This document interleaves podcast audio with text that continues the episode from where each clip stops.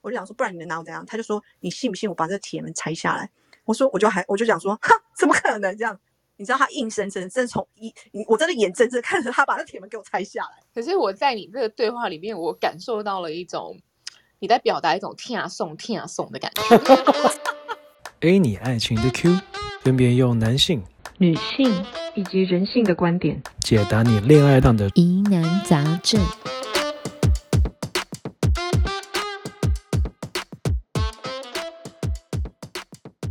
天要聊恐怖情人，教大家怎么辨识，并且就是辨识指的是说，你还没有认识这个人，你还没有跟他进入交往关系，就可以大概知道说，哦，这个可能不要太靠近。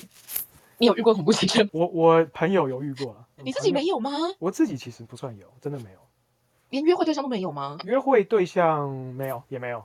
哇，你很我还蛮 lucky 的，嗯。对啊，你你很 lucky 哎、Elsa 呢？Elsa 有遇过吗？恐怖情人哦，我算有遇过，但是其实当下我也蛮恐怖的。我其实就是有算有遇过，然后当下我自己其实也是恐怖情人，就是我们俩双方其实都是一种对弈的状态。你你说你自己也是哦，对，因为哦，我讲一个那个桥段哈，他是我前男友，然后也是我交往最久男友之一。当时的状况是这样子啊，有一次呢，就是我们两个因为就是个性都还蛮冲的，所以常经常性的吵架，就是我们俩就会分分合合。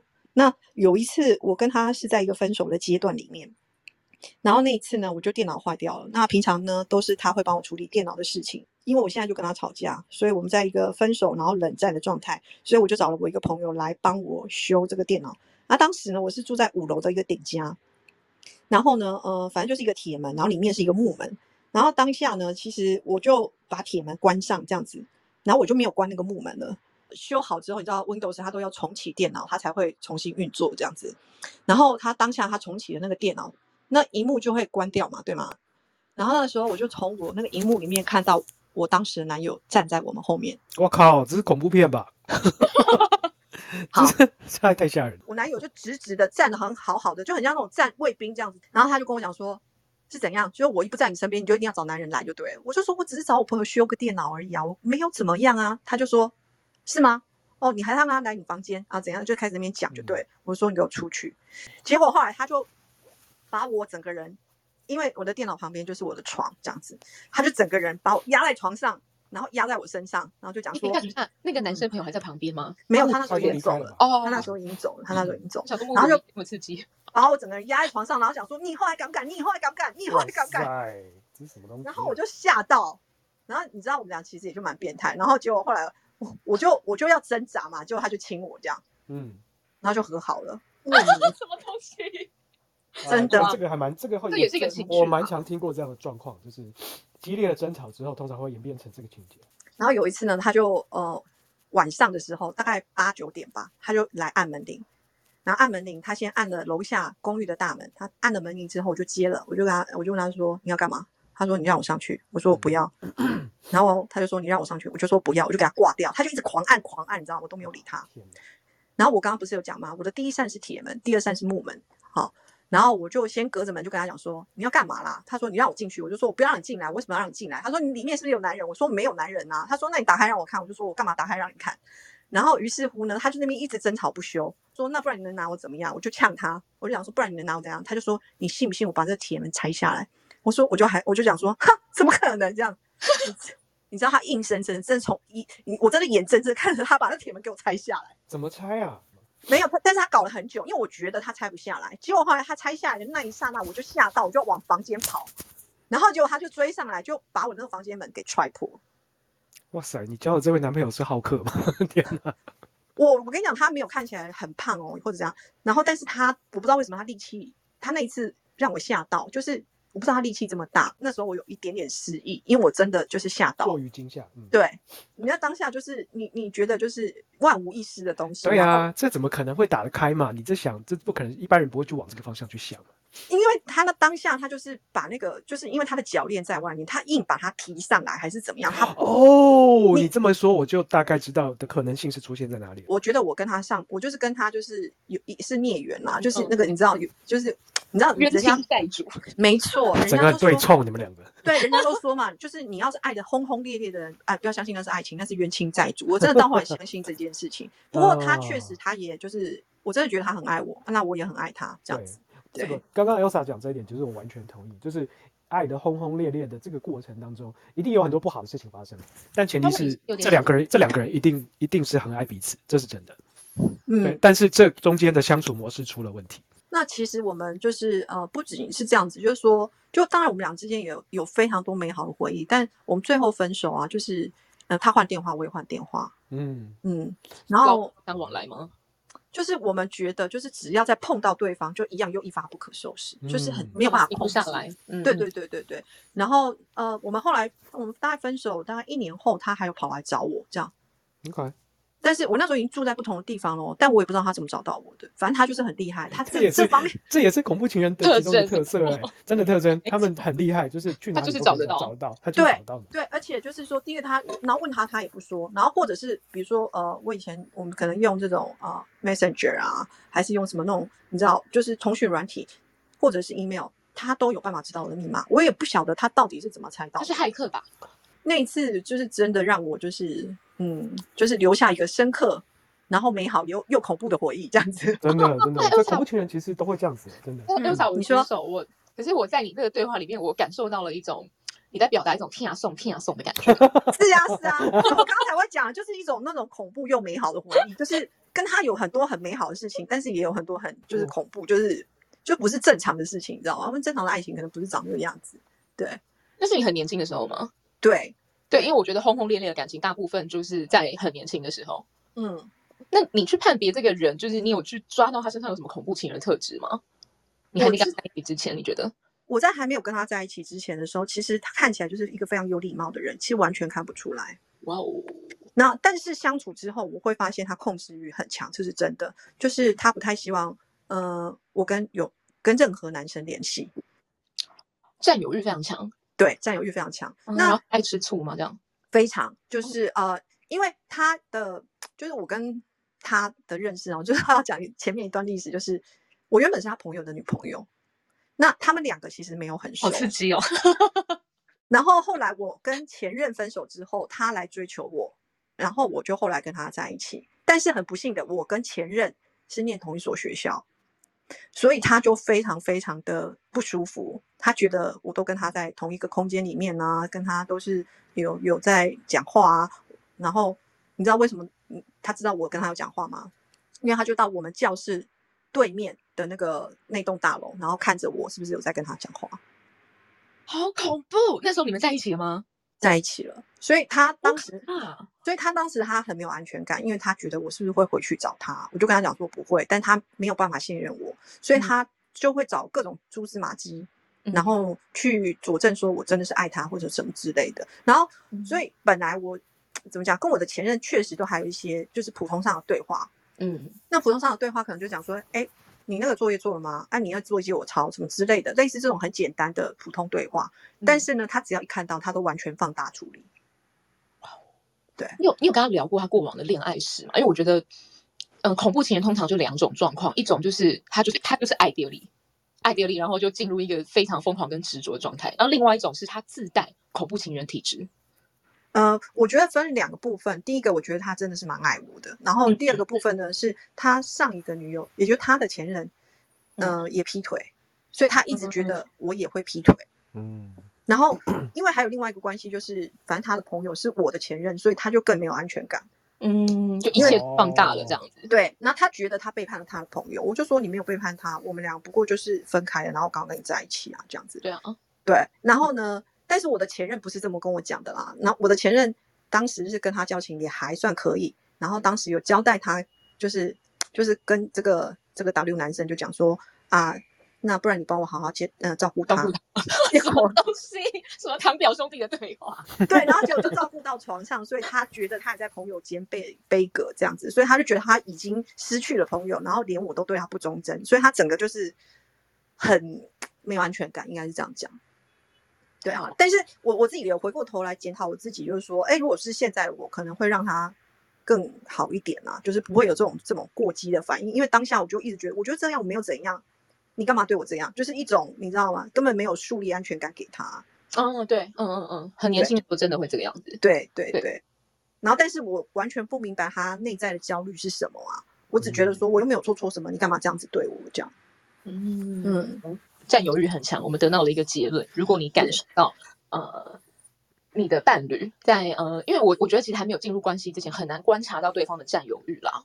对，那我自己的方法其实就是呃多问资讯，就是哎，你跟你之前的不管是朋友还是跟家人还是跟呃女朋友相处是怎么样相处的？因为对我来说，我觉得资讯得到越多，对我越有利，尤其是交往之前。就你刚刚得到了一个结论，就是占有欲嘛。那 Howard 呢？另外的话，我觉得还有他自己本身的这个自信心的问题。其实信任感，因为他的自信心的关系，会影响他对周遭的人的信任感一样会下降。另另外一个，我觉得他像像你们说，刚刚他就说还没有在一起嘛，那你很难去了解到说他他到底是不是恐怖情人，他到底有哪些征兆。就是说他，我觉得控制欲强这件事情，还是会有一点点可以去观察出来了。因为在真正还没有开始交往前，当然可能不会互动这么密切，但如果这个人会一天照三餐或者更多餐的一直在询问你。好不好？然后看你在哪里，你在做什么，这种其实就会开始有一点点蛛丝马迹出出来了。我我个人是这么觉得啦，因为 太过，我觉得关心到一定程度就可以了。如果真的太密切、很密集，然后一直很想知道你的行踪，这个其实就是控制欲的其中的一个表现。哎、可是我跟你说，很多人没有办法分辨对方到底是在控制我还是在关心我。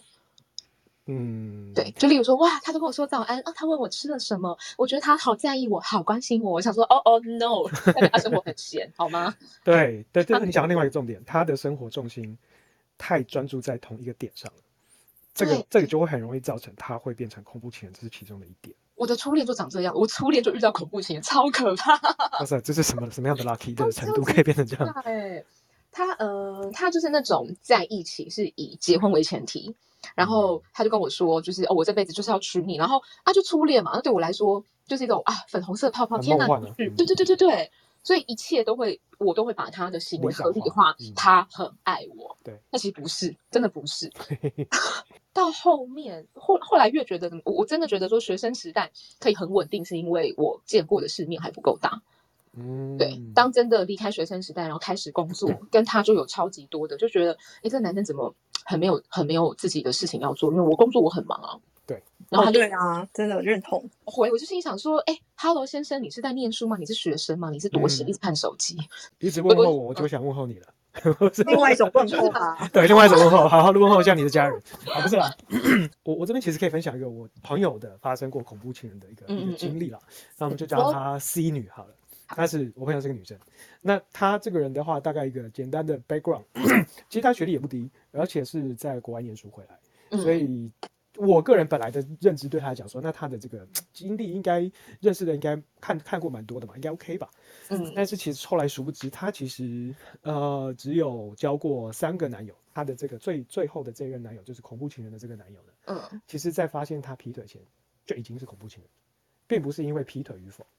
那他们会为了因为一些事情然后争吵。那一般的争吵的话，可能有的人会有甩个门啊，或者是呃比较大声吵架，那这个可能正常。